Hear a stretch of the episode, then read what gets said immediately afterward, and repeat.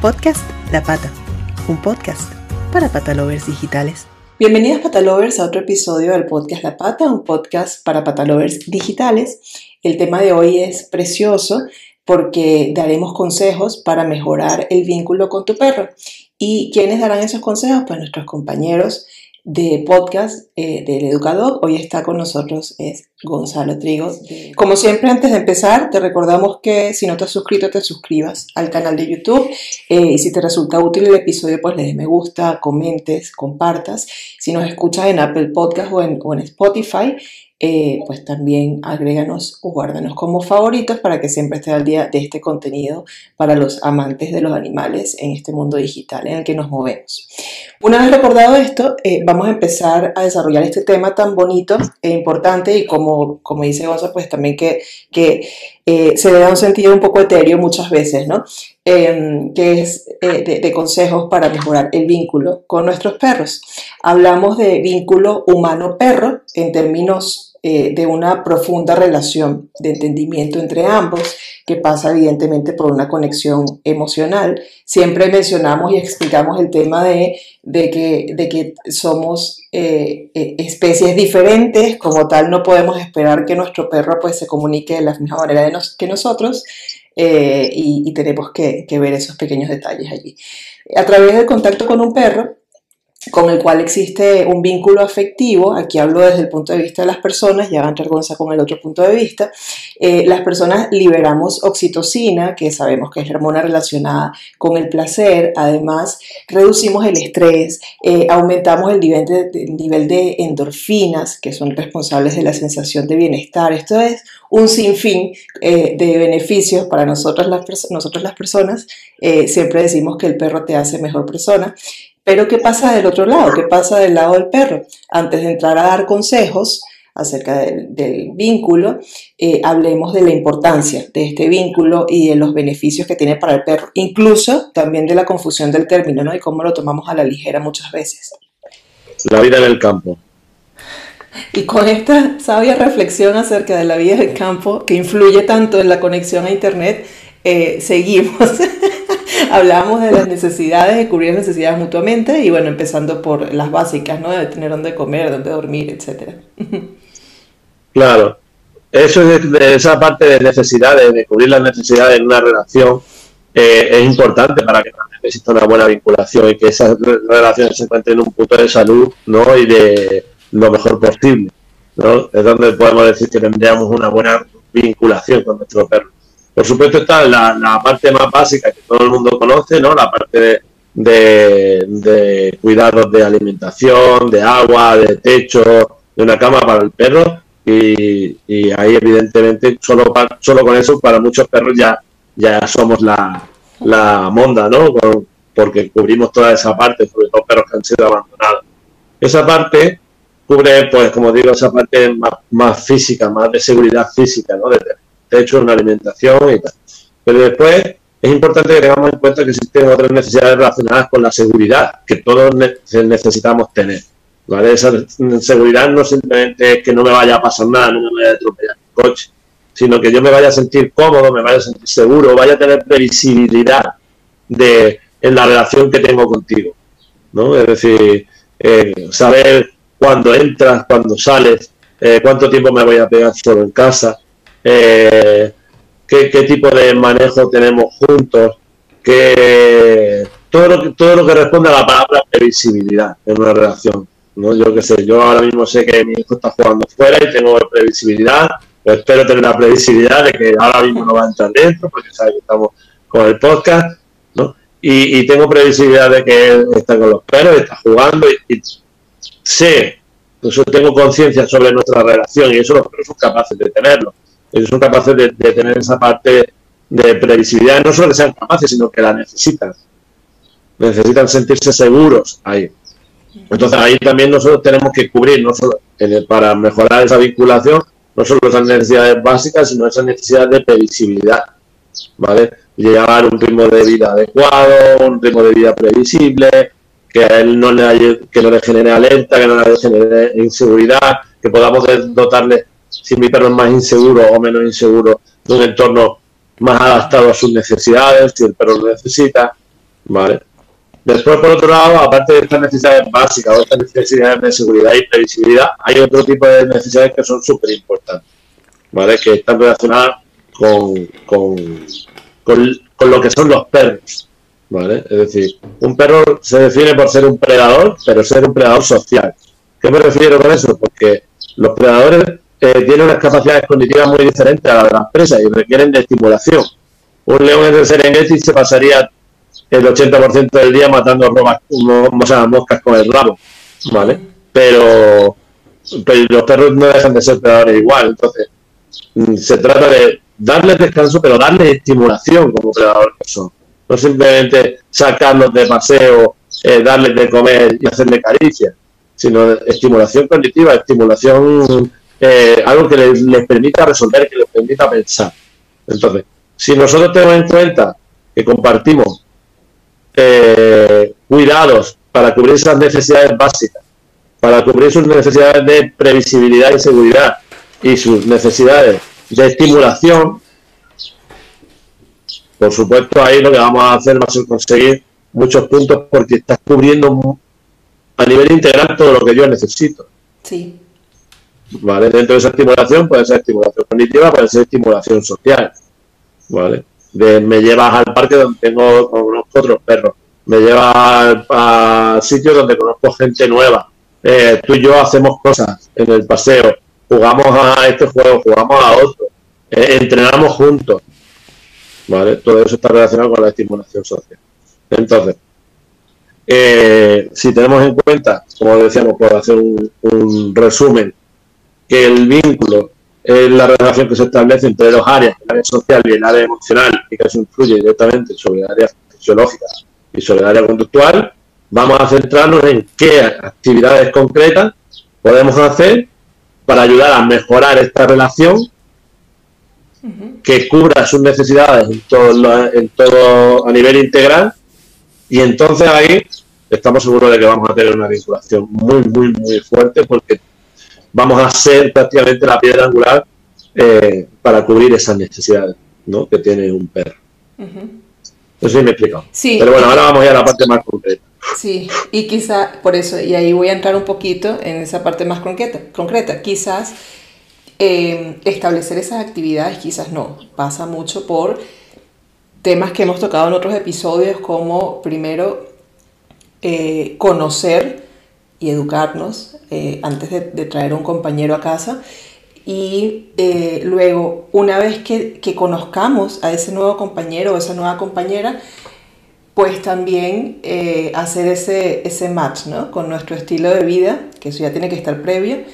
Y yo aquí, te, para hablar de esas actividades un poco, de, de, cómo trazar estas actividades o qué actividades útiles podemos tener con nuestros perros, Mm, yo creo que también tiene mucho que ver con eso, con, la, con, con, con el mismo individuo eh, siempre.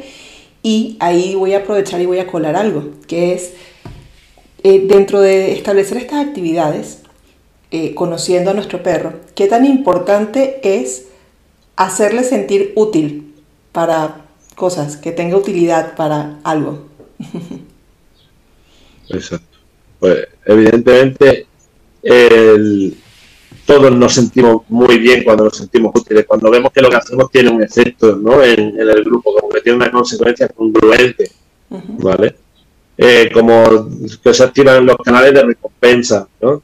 Eh, esa recompensa interna. Cada vez que alguien hacemos algo, lo, todo lo que hacemos lo hacemos por algo, ¿vale? Ya sea por una motivación intrínseca, ya sea por una motivación intrínseca o por cualquier otro tipo de motivación. Entonces, en el momento en el que alguien realiza algo con algún tipo de expectativa, ¿vale? Porque está moviendo, está movido por una motivación, ya sea del tipo de que sea, se abren los canales de recompensa. El poder ver que eso se cierra, ¿vale? Y que ha sido útil, ¿vale? No, no solo una recompensa, si el perro hace algo bien, yo le premio con algo externo, eso muchas veces incluso puede ser contraproducente, puede venir muy bien o puede que no. Mm. Pero lo importante es que, que lo que haga tenga una relación congruente con lo que va a pasar. ¿Vale? O con lo que estaba haciendo. Te pongo un ejemplo. Eh, no se trata de que un perro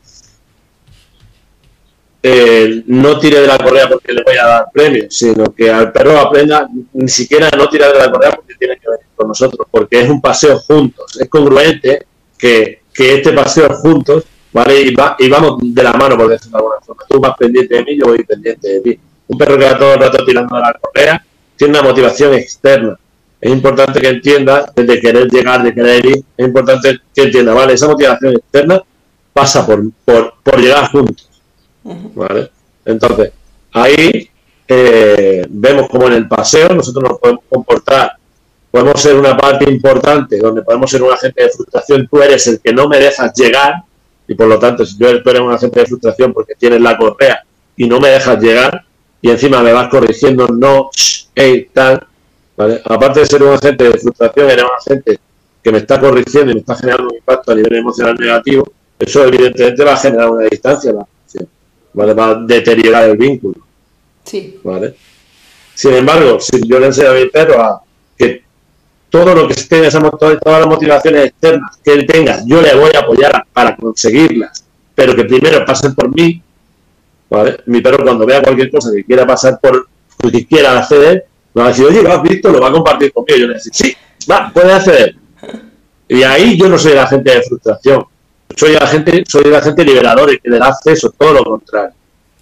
¿Vale? Sí. Entonces, ese es cuanto a un caso muy concreto, ¿no? Pero sí que de una parte, eh, en esta parte me gustaría centrarme en algo más específico en, cuanto a dos grandes bloques. Por un lado, el primer bloque sería el de la comunicación. Para que haya una buena relación, lo más importante es hay que cuidar ese área madre, ese área social que habíamos dicho. Y por lo tanto, la comunicación es la madre de esa relación. ¿vale? Por lo tanto, vamos a centrarnos en qué podemos hacer dentro de la comunicación con mi perro para que esa relación sea buena, ¿vale? Y que mejoremos ese vínculo. Estrategias específicas, concretas, como por ejemplo, reducir las correcciones.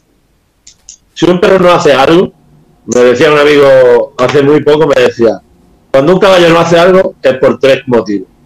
Porque no quiere, porque no sabe o porque no puede. Entonces, normalmente él no puede, es, muy raro, tiene que haber ahí una enfermedad o algo, algo físico que se le impida. Después ahí quedan dos motivos, el que no quiere o el que no sabe. Y entonces, nosotros normalmente, cuando trabajamos la comunicación con nuestro perro, el perro hace algo que no, que no queremos que nosotros lo haga y nosotros lo que hacemos es corregir, corregir, corregir. No, esto no, esto no, esto no, esto no. Pero nosotros le hemos enseñado lo lo, que queremos que haga, es decir, el que para que él sepa, porque a lo mejor el perro no lo está haciendo no porque no quiera, sino porque realmente no lo sabe. Entonces, nuestro papel para mejorar una relación es decir, vale, tienes una necesidad, hay algo que aquí no me está gustando. ¿Qué puedes hacer? Esto. Vale, pues yo te voy a dar alternativas, te voy a ayudar a construir lo que sí quiero de ti. Vamos a reducir, vamos a dejar de lado las correcciones, ¿vale? Y vamos a trabajar todo el rato sobre el, enseñarte lo que puedes hacer. Si tú quieres cualquier cosa de tu entorno y yo te estoy todo el rato frustrando con esas correcciones, voy a bajar a nivel de vinculación, voy a ser esa agente de frustración. Sin embargo, si tú quieres cosas de tu entorno, tienes una necesidad que están por cubrir y yo te enseño cómo poder acceder a ella, yo voy a ser una pieza fundamental. Sí. ¿Vale? Entonces, por ejemplo, pauta número uno, correcciones, fuera. Vale, se acaban las correcciones. Pauta número dos, relacionado con el tema de la comunicación. Vamos a utilizar tonos que el perro entienda de manera natural. Ya creo que en algún capítulo hablamos de que los perros tienen la capacidad innata de entender nuestros tonos emocionales. ¿Vale? Es decir, a un perro tú le, le hablas con tono agudo y el perro tiende a, tiende a inducir un comportamiento, el perro tiende a venir. Si tú le, a un perro le hablas con tono grave y va a tender a bloquear. Pues de una manera natural, si yo quiero ayudarte, si yo quiero motivarte, si yo quiero inducirte, pues voy a utilizar tonos emocionales adecuados para eso. Entonces, sí que es importante que saquemos nuestro lado más, más niño, en este caso, ¿no? Y que no tengamos miedo o vergüenza a hablar con nuestro perro. ¿Qué pasa, tío? Pero unos tonos mucho más agudos, ¿vale? Que le tienes a inducir, que te vea como, anda, algo llamativo, no como un problema. Porque otra vez más en las correcciones solemos utilizar tonos graves, bloquear, bloquear, bloquear, bloquear. Y si utilizamos tonos graves y utilizamos correcciones, nos acabamos convirtiendo en el agente de frustración. Y si nosotros somos quien frustramos a nuestro perro a conseguir su objetivo, la vinculación baja y por lo tanto vamos a tener un problema. Por lo tanto, pauta número uno, correcciones fuera. Pauta número dos, utilizar tonos emocionales agudos que tengan a inducir. ¿Vale? Eso sería como algo muy importante. Y también dentro de la comunicación, eso no significa que tengamos que dejar a nuestro perro que haga lo que quiera. Es importante que podamos poner límites. Los límites ya hablamos de esto también en otro episodio. Son expansivos. La propia palabra está mal, definida. Limita, pero realmente abre, limita la opción que no quieres, pero te abre el abanico de posibilidades para poder hacer muchas cosas. Entonces, eh, esos límites pueden ser límites físicos, como puede ser una correa, ¿vale? En un momento dado, eh, establece límites físicos que le va a enseñar al perro que cuando llega al final de la correa, en vez de yo corregirte a ti, cuando llega al final de la correa, en vez de una corrección, vamos a utilizar lo que nosotros llamamos una redirección. Cuando, cuando el perro llega al final de la correa, es una puerta dimensional al guía, ¿no? Como en plan, llego al final y, oye, ¿qué? Pide permiso, pide ayuda, aquí estoy. Y entonces, cuando el perro llega al final de la correa, en llevar una corrección y llevarse a un estado de frustración, lo va, a trabajar son las redirecciones para que el perro cuando llegue redirija la atención hacia ti. Y tú ahí le digas, puedes hacer esto, esto, esto o lo otro. Te cierro esta puerta, pero te abro todas las demás. Entonces, ahí parece una tontería, pero trabajar en base a redirecciones en vez de a correcciones cambia todo en una relación a nivel de vinculación. Porque yo ya no soy el agente de frustración, sino que soy la puerta para conseguir el resto de alternativas. ¿Vale? Entonces, esos serían como los tres principales tips fundamentales dentro de esta parte de comunicación, de, relación social, que podemos empezar a cambiar de una manera muy sencilla. Ser, tomar conciencia de nuestras correcciones, tomar conciencia de nuestros tonos emocionales y eh, trabajar en, base, en base a redirecciones atencionales en vez de a corrección. Esos serían como los tres principales tips con respecto a ese bloque. Vale. Más cosas que podemos tener en cuenta. Eh, cambiando un poco de área, ya no solo dentro de la comunicación, también podemos mejorar nuestra relación, nuestro vínculo, a través de la estimulación. El qué hacemos. Lo otro es más, más un cómo lo hacemos y ahora es, este sería un qué hacemos. En cuanto al qué hacemos, pues a mí me, me encanta hacer cosas con mis perros. Hoy antes de venir aquí he estado entrenando, ¿vale? Eh, y prácticamente todos los días saco uno o dos momentos donde tenemos unos ratos individuales para cada uno, eh, donde, donde yo les proporciono la estimulación en el qué hacemos. ¿vale? Y normalmente eh, te vas a vincular más con quien compartes lo que más te gusta. ¿Vale? Entonces, ahí habría que ver cuáles son nuestras necesidades de estimulación como humanos y cuáles son las necesidades de nuestro perro. Si tenemos un perro que es intenso, que es de casa, que le gusta el monte, pero yo vivo en una ciudad y soy un poco eh, perezoso o no me muevo mucho, ¿vale? Porque llevo un ritmo de vida muy sedentario, pues la, estimulación que yo le voy a proporcionar seguramente no sea la, la adecuada para mejorar nuestra relación. Entonces, aquí una vez más es importante saber, ¿vale? ¿Qué hacemos? Pues vamos a hacer algo que nos gusta. Sobre todo algo que a ti te guste, ¿vale? Y en la que yo sea una pieza fundamental. Porque si hacemos algo que a ti te guste, pero yo soy fondo, lo típico es, a mi perro lo que le gusta es jugar con otros perros. Vale, perfecto. Lo llevo al parque, cuando llega el perro al parque lo suelto a la correa. Y entonces, la media hora, la hora, 45 minutos, el tiempo que esté en el parque, yo no estoy para mi perro. Eh, eso no es un qué hacemos donde tú formes una parte importante para mejorar el vínculo. Todo lo contrario. Tú has sido el agente de frustración durante todo el rato. Ya más cogido de la correa hasta que me has soltado y ahí es como más me olvido. ¿Vale? Entonces, yo por ejemplo eso nunca, nunca jamás lo ¿eh? Yo no voy, nunca jamás. Soy muy, muy drástico con eso. No voy a un parque de perros y suelto a mi perro a jugar con perros y yo me, me pongo a hablar de política, fútbol o lo que coño sea que se hable en los parques de perros, ¿vale? Eh, con los propietarios. No, porque en ese lo que estoy generando es un espacio muy divertido, muy intenso para mi perro, donde yo todo el rato estoy fuera, donde yo todo el rato eh, soy fondo. Y además solo aparezco normalmente para agarrarte y te, hacer que salgas de ahí. Normalmente te tu media hora, 40 minutos, te suelto una hora, hora y media, lo que sea. Y luego ya cuando nos vamos, todo bien. Y estoy, te, estoy llamando para terminar eso, ¿no? Donde yo no he formado una parte importante en todo ese rato. Entonces, en cuanto al qué hacemos, hay que ver no solo las motivaciones del perro o no solo las motivaciones tuyas, sino que sea una motivación que sea importante para el perro, pero donde tú cobres un papel fundamental. Claro, si le gusta jugar con otros perros, bueno, que juegue contigo, ¿no? Puede ser. Digo. Bueno, no, porque a él le gusta jugar con otros perros, no contigo. Vale. Y entonces, ¿cómo? Vale. ¿qué, qué, Una cosa que sería jugar. A mi perro le gusta jugar. Mm. ¿Vale? Entonces, dentro de él le gusta jugar, le gusta jugar contigo o le gusta jugar con otros perros. Después hay mucha gente que dice, no, pues es que a mi perro le gusta jugar mucho conmigo. Llega al parque de perros y ya busca una pelota y pelota, pelota, pelota. ¿Eso es jugar contigo o es que tú eres un lanzador de pelotas automático? También hay. ¿Qué, tipo de relación se establece ahí? Entonces, con respecto a los perros, que vamos a ir para, los dos casos, ¿no? que son como muy comunes. Para el primer caso de, que yo suelto al perro y el, y el perro se pone a jugar con otro perro porque le encanta, eh, si yo lo dejo todo el rato quedarse y solo lo llamo para irnos, pues voy a ser agente de frustración que te sin embargo, si yo en vez de estar en un sitio quieto, donde hay un grupo de perros, me dedico a caminar, ¿vale? Y de repente aparece un perro y mi perro redirige su atención con lo que habíamos hablado de la rediricción atencional y me mira y dice, ¿has visto ese perro? Y le digo, sí, corre, ve a jugar. ¿Qué acabo de hacer yo? Decirle, sí, puedes llegar. Llega y de una manera natural el perro está jugando un poquito y tú te vas. Y el perro una vez más tiene que elegir entre quedarse o irse contigo tenemos que enseñarle a elegirnos a nosotros. ¿Por qué? Porque después vas a volver a hacer la puerta a una siguiente experiencia.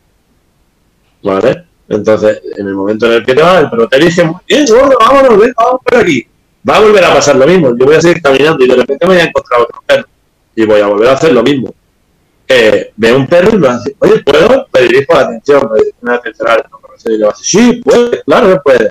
Pues yo solo vengo aquí a, a decirte sí a todo. Y si yo soy la persona que te dice que sí constantemente a lo que te gusta, ahí vamos a mejorar la vinculación. No soy el que te está sacando. Te estoy haciendo elegir entre quedarte o venirte a ver qué te sigo proponiendo porque yo siempre te propongo cosas chulas. Entonces, en un paseo puedo llegar, soltarte, desaparecer y después intentar agarrarte y cortarte el rollo, o puedo dar un paseo donde te proporcione la primera experiencia de juego con perros, una segunda experiencia de juego con perros, una tercera experiencia de juego juntos, una, una cuarta experiencia de buscar comida en algún sitio de estimulación olfativa, una quinta experiencia de volver a ver un perro y una última experiencia de irnos para casa. Sí. ¿Entendemos eso? Sí. Entonces, ahí es donde está. ¿Qué hacemos? Cómo lo hacemos, ¿no? sin correcciones, utilizando tonos emocionales que ayudan a inducir, trabajando en base a redirecciones y ahora el que hacemos, pues el que vamos a hacer, proporcionar, yo voy a ser la puerta a la estimulación que tú quieres.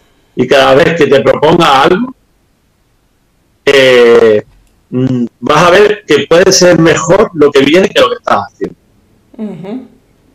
¿Vale? Y entonces ahí es donde entra el eh, cómo cambiamos nuestro rol en esa relación. Sí. ¿Vale? Entonces, ¿Qué se puede hacer estrategia específicamente ahí? Pues como hemos dicho, llegar a un sitio, caminar, primera norma sería cuando doy un paseo siempre en movimiento. ¿vale? Si el perro está suelto, pues mejor. Si el perro no tiene autocontrol eh, y ve un perro que sale corriendo automáticamente y no, no puedes trabajar la redirección, pues puedes poner una correa en el suelo. Entonces cuando el perro, tú veas al otro perro, pisas correa, marcas un límite como habíamos visto antes y en el momento en el que el perro ve que no puede, no puede, no puede, te, mire, te pide ayuda, le abres la otra puerta y le das acceso. ¿Vale? Y entonces ahí el perro va a empezar a automatizar. Veo algo, te miro, me das acceso. Veo algo, te miro, me das acceso. Veo algo, te miro, me das acceso. Vale. ¿Vale? ¿Qué hacemos? Yo soy el que te abre todas las puertas. ¿Vale? Y una vez llega, voy sigo caminando, el perro juega, está un poquito y sigues caminando. Y ahí le vas a meter al perro esa opción de elegir, enseñarle a pensar. ¿Vale? Pues ¿qué vamos a hacer? Oye, ¿me voy con mi dueño o sigo jugando con este perro. Si vemos que el perro sigue jugando con ese perro, tan sencillo, cojo la correa que tengo en el suelo, me lo llevo un poquito, y cuando me elige, muy bien, gordito, muy bien, muy bien, y el perro dice, ah, mira qué bien haberte elegido, ahora vamos a hacer otras cosas. ¿Vale? Entonces, de esa manera, puedo mm, empezar a mejorar muchísimo, muchísimo la vinculación en cuanto a qué te propongo y a que tú sabes que siempre te propongo cosas que te gustan a ti, ¿vale? Y que cada, cosa nueva, aunque estés haciendo algo muy bueno, aunque algo que te esté gustando, cada cosa nueva puede que te guste más. ¿Vale? Y ahí puede ser también donde entre la parte de jugar con mi perro. Jugar con mi perro, pues claro, jugar con mi perro puede ser, al perro le gusta, pues puede ser algo muy, muy bueno. Si al perro no le gusta y yo insisto, pues puede que sea algo no tan tan bueno. Pero le gusta, ahora es importante que no sea simplemente el dispensador de pelota, el dispensador de palo. ¿no? Que meta refuerzo social por medio, que le hagas pensar, que no sea simplemente un, lanzamiento continuo y repetitivo que acabe generando un comportamiento prácticamente estereotipado, sino que, vale, pues te cojo, te digo quieto, te escondo el palo, enseño a buscar, el perro resuelve lo que tú decías y consigue su objetivo. ¡Ah, qué bien! He cerrado ese, lo he conseguido, ¿no? y si no lo consigues, yo te ayudo. Y tú en el momento en el que ayudas, joder, qué bien, mi dueño me ha ayudado. Y ahí genera, haciendo el qué, genera pues, mucho, mucho trabajo de juntos podemos hacerlo, lo hacemos mejor y conseguimos más esa satisfacción. Entonces, es importante con respecto al juego con otros perros, pues que nosotros siempre sea hola y adiós, entradas y salidas, ¿vale? Que sigamos utilizando no las correcciones, sino las redirecciones y tonos amables, agudos, para inducir al perro a venir con nosotros. Luego que durante ese paseo también podamos tener un espacio de juego, si el perro le gusta jugar, si al perro le gusta jugar, hay perros que pasan de las pelotas, los palos y todo eso. Eh, yo, por ejemplo, no, no juego a pelota ni palos, eso con mi perra. Yo no, yo no juego a, la pelota con chip, aunque tiene pelotas y se las dosificamos, porque es lo que tú dices, la personalidad de él, la personalidad terrier de él haría que, olvídate que fuera una dispensadora de pelota, entonces no queremos entrar en ese bucle y lo que hacemos es, él, a él le encanta todo, le encantan los palos, las piñas, eh, eh, oler la hierba, o sea, entonces, bueno, ahí vamos, vamos jugando, pero pelotas no. claro, y luego, pues que no sea solo eh, te la escondo y buscamos juntos, sí, la comida, hacemos pequeños trucos, trabajo de estimulación donde tengo que resolver para. Y cuando no te lo dan gratis, sino que tienes que resolver algo, pues también se hacía esa necesidad de estimulación, de, ay, he podido hacerlo, he podido conseguirlo, ¿vale? Y eso al final pues sienta bien, ¿no? Entonces, eh, eso sería un poco los, pilares los pilares más importantes que habría que, que me, gustaría compartir con la gente que nos esté escuchando. Está bien. Porque tenga en cuenta esa parte en la comunicación y en el cómo lo hacemos y otra parte en el la estimulación, en el qué hacen. Sí, sí, sí, y además que yo creo que también es, es muy importante poder aprovechar eh, y sacarle, sacarle provecho a las, a las temporadas eh, y, y, a, toda esa versatilidad que nos brinda, ¿no? Eh, son cosas muy sencillas, hay cosas que podemos hacer en otoño que no que no hacemos en verano y que hacemos en primavera que no hacemos en, en invierno y así, ¿no? Depende del perro, lo que le guste también, lo que no. Eh, a Chick, por ejemplo, le encanta cuando prenden los esparsores de agua, y eso ocurre en verano, ¿no? En el que empieza en las mañanas en el césped, a él le gusta, y él lo hace como tú dices, hola y adiós, él no se queda allí en un bucle, sino que, y yo, nosotros dejamos, o sea, apenas él ve el chorrito, él, él le gusta salir corriendo, mojarse un momento y después sigue. Entonces son cosas que, bueno, que luego cuando cambia la estación ya no la tienes, ¿no? claro. Sí, sí, sí.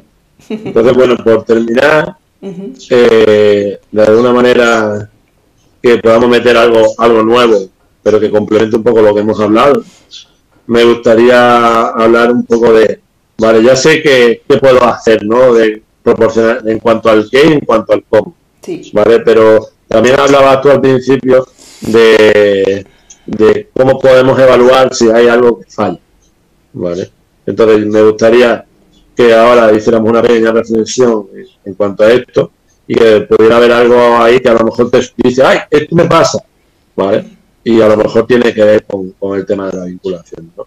Entonces, ¿qué síntomas podemos ver de que algo va mal, ¿no? En la relación en cierto momento. Pues en primer lugar, el focus, es decir, si tu perro te mira o no te mira. Si tengo un perro que no me mira nunca o muy poco, o en el paseo prácticamente no es capaz de mm, pararse y mirarme, si yo me paro, él me mira, eh, habría que revisar eso un poco y habría que trabajar precisamente esa parte. No es decir, ay, qué mal, mi perro no me mira, me siento fatal. No, vale, pues voy a trabajar que le mire. Enseñarle al perro a moverse conmigo. Si yo ando, tú andas. Yo me paro, tú te paras. Me miras, te doy un premio. Si te adelantas, me paso por detrás. Me miras, te doy otro premio. Y voy focalizando todo el rato eso, para que el perro aprenda. No es el no es que no quiere, es que a lo mejor no lo sabe. Es lo que hablábamos antes de Entonces, pues que el perro aprenda a buscarme como una referencia. Vamos juntos, juntos. Ese foco es súper importante. Si tenemos un perro que no nos mira eh, o no nos mira mucho, pues a lo mejor eh, le interesa más lo que hay fuera de que lo que hay aquí. Y ahí no, no es, puede ser un, rasgo que, un síntoma de que algo puede ir. Vale. ¿Vale? Otro es que el típico perro de, ah, es que mi perro es muy desobediente. ¿Vale? Eh, si tu perro es muy desobediente también puede ser que haya un problema con respecto al tema del vínculo porque un perro debería estar deseando que tú le propusieras algo, como hemos dicho. Pero cuando un perro no hace caso, y puede ser porque no sepa, porque quiere, como hemos dicho. Entonces, eh, es importante que a lo mejor muchas veces nuestro perro está cansado de nuestra sobreexigencia de cosas que no comprenden, que no le hemos enseñado. Y que es importante que nos centremos precisamente en enseñarle lo que sí queremos. Por lo tanto, Igual que hemos hablado con el foco, que es importante si un perro no nos mira, enseñarle a mirarnos. Si un perro es desobediente o no nos hace caso, eso puede ser un síntoma de que hay un problema en la vinculación y es importante enseñarle a que yo soy la puerta para conseguir lo que tú quieres. Yo soy la puerta para conseguir lo que tú quieres. No es hacer las cosas porque yo lo digo, porque entonces ahí sí que tú eres el agente de frustración. En el momento en el que cambias, si es todo lo que quieres pasa por mí y yo soy la puerta para conseguirlo, la relación cambia. Y por ahí tanto conseguiremos un perro que tienda a mirarnos más, que tienda a estar más atento, a tener más expectativa de nosotros y a ser más obediente. Vale. Eso sería como otro de los síntomas. El tema del focus, el tema de la desobediencia. Otro síntoma de que algo puede ir mal es un perro que siempre está lejos. ¿Que siempre está? Lejos. Lejos. Vale. Siempre está lejos. De frente a plus, ¿sabes? A lo mejor si lo ves ahí mirando desde lejos, que lo cual estaría mucho mejor que si no te mirara, ¿vale? Pero siempre estaré. Eso puede significar que en esta zona aquí cerca nuestra algo más, ¿vale? Le hemos engañado, lo hemos agarrado sin querer eh, para cogerlo, le hemos dicho toma y entonces es el momento de cogerlo y que nunca quiere acercarse aquí. Que no, que no quiere subirse, que no deja que lo toque, cuando va a agarrarse aleja, ¿vale? Entonces, eso nos dice que hay algo ahí que, que en esa zona crítica alrededor tuya como que no le gusta estar, porque no se fía, ¿no? Sí. Eso pues, suele verse y puede pasar. Pues si vemos que a eso nos pasa, pues tendremos que trabajar eso de una manera muy importante en esta zona donde ahora van a hacer cosas buenas. Vale. Es una cosa que hay que empezar a trabajar. Otro, otro síntoma de que puede algo haber algo malo ahí o algo que reflexionar es que el perro me ladra me ladra cuando quiere la pelota, cuando quiere el palo, cuando quiere comida. Si un perro te ladra, si un perro ti te ladra, ¿es, comunicación hacia ti? Sí, por lo tanto es algo bueno. ¿Estás dirigiendo la atención hacia ti? Sí, es algo bueno. No, la cuestión ahora no es el qué, sino el cómo lo hace. ¿Cómo? Que, sí, está, está llegando un límite que está diciendo, no sé cómo más explicarte esto. Eh, Exacto. Se ha sobrepasado a nivel emocional, a nivel de frustración, el perro se ha sobrepasado y ya solo sabe pedirte las cosas sobrepasadas. Sí. Vale, son unas demandas y el canal de comunicación no es el correcto. Habría que evaluar. Si tu perro te ladra, piensa que está frustrado. Y que yo no puedo permitir que la gente con la que yo convivo, los individuos con los que yo convivo, su, su, vivan frustrados. No, no es lo que yo quiero. Yo soy algo importante ahí. Por lo tanto, si tu perro no te mira, obedece, mucho, no tiende a, hacer, a querer dejarse coger o acercarse de esta zona de aquí más cerca nuestra, nos ladra para pedir, pues ahí tenemos algunos síntomas de que algo hay. ¿Vale? Sí. Eh, más cosas.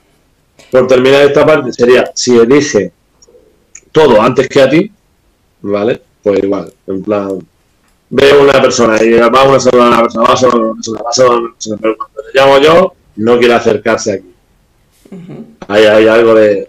Mm, el perro le gusta el contacto social, el perro le quiere hacer, pero aquí hay algo que está mal, ¿vale? El rechaza el contacto físico, ¿vale? Entonces, bueno, eso sería un poco aquellos, unos pequeños puntos para que los tengamos en cuenta, ¿vale? Y que podamos realmente mm, tener un pequeño signo de alerta que nos permita realmente darnos cuenta de qué podemos hacer y el cómo podemos hacer. Está súper bien, súper entendido, súper completo, yo creo, el tema. Eh, y, y, ya, pues yo creo que los patalovers tienen eh, muchas herramientas, sobre todo porque no se habla, no, no, hablaste como tan específico, sino más utilitario, más algo que son actividades y que son em, warnings de alguna forma que tenemos que tomar en cuenta todos, porque es algo, eh, ahí sí es genérico y ya, bueno, cómo se comporte cada uno, pues ya depende del individuo. Yo creo que eso básico, como siempre, como muchos temas, es una transversal, ¿no? En todo el tema del de la educación eh, canina y de la educación humana, tan importante, eh, que es la comunicación. Yo creo que en este tema, una vez más, pues sale como, como, un, como un gran protagonista. Bueno, yo creo que estuvo súper bien, Gonza, y, espero que lo hayan disfrutado. Despídete por este episodio de la audiencia. Pues nada, ha sido un placer. La verdad es que este es un tema que se trata mucho en las formaciones ¿vale? Y que puede ser muy frustrante para, para las personas que quieren hacer algo con su perro porque hay problemas en el qué hacer y hay problemas en el cómo hacer. Y muchas veces no identificamos estos signos de alerta que, son importantes y seguimos insistiendo, seguimos insistiendo, seguimos insistiendo. ¿Vale? Cuando al final si pasa esto hay que decir, ah, vale, está pasando algo, lo puedo ver, venga, lo voy a cambiar. No sigo insistiendo, bueno, voy a trabajar, voy a trabajar sobre ello. Y nuestros perros quieren, vosotros queréis a vuestros perros, eso es seguro ¿vale? Y ahora simplemente daros momentos de calidad y, ajustaros ahí a vuestros ritmos de vida y que atendáis vuestras propias necesidades, tanto las tuyas como de tu perro, y que hagáis, que tengáis en cuenta el qué hacer y el cómo. Exactamente. Exactamente, y que siempre, cualquier momento es bueno, no, no, no, no, que no nos invada la frustración, porque como dices, pues igual sabemos que el cariño está, eh, lo que hay es que, pues, todas las relaciones, como, como bien dijiste al principio, hay que regarlas. Y, y al final, cuando uno eh, ve señales, uno eh, lo que tiene es que trabajar en, ese, en el cómo, ¿no? No puede pretender seguir haciendo lo mismo, a esperar otros resultados. Si quieres otros resultados, tú tienes que cambiar lo que estás haciendo, ¿no? o el cómo lo estás haciendo. Sí. Bueno, muchas gracias Patalovers. Como siempre recordamos, suscríbanse al canal de YouTube, eh, guárdenos en las plataformas de audio y será hasta un próximo episodio. ¡Chao! Podcast La Pata, un podcast para patalovers digitales.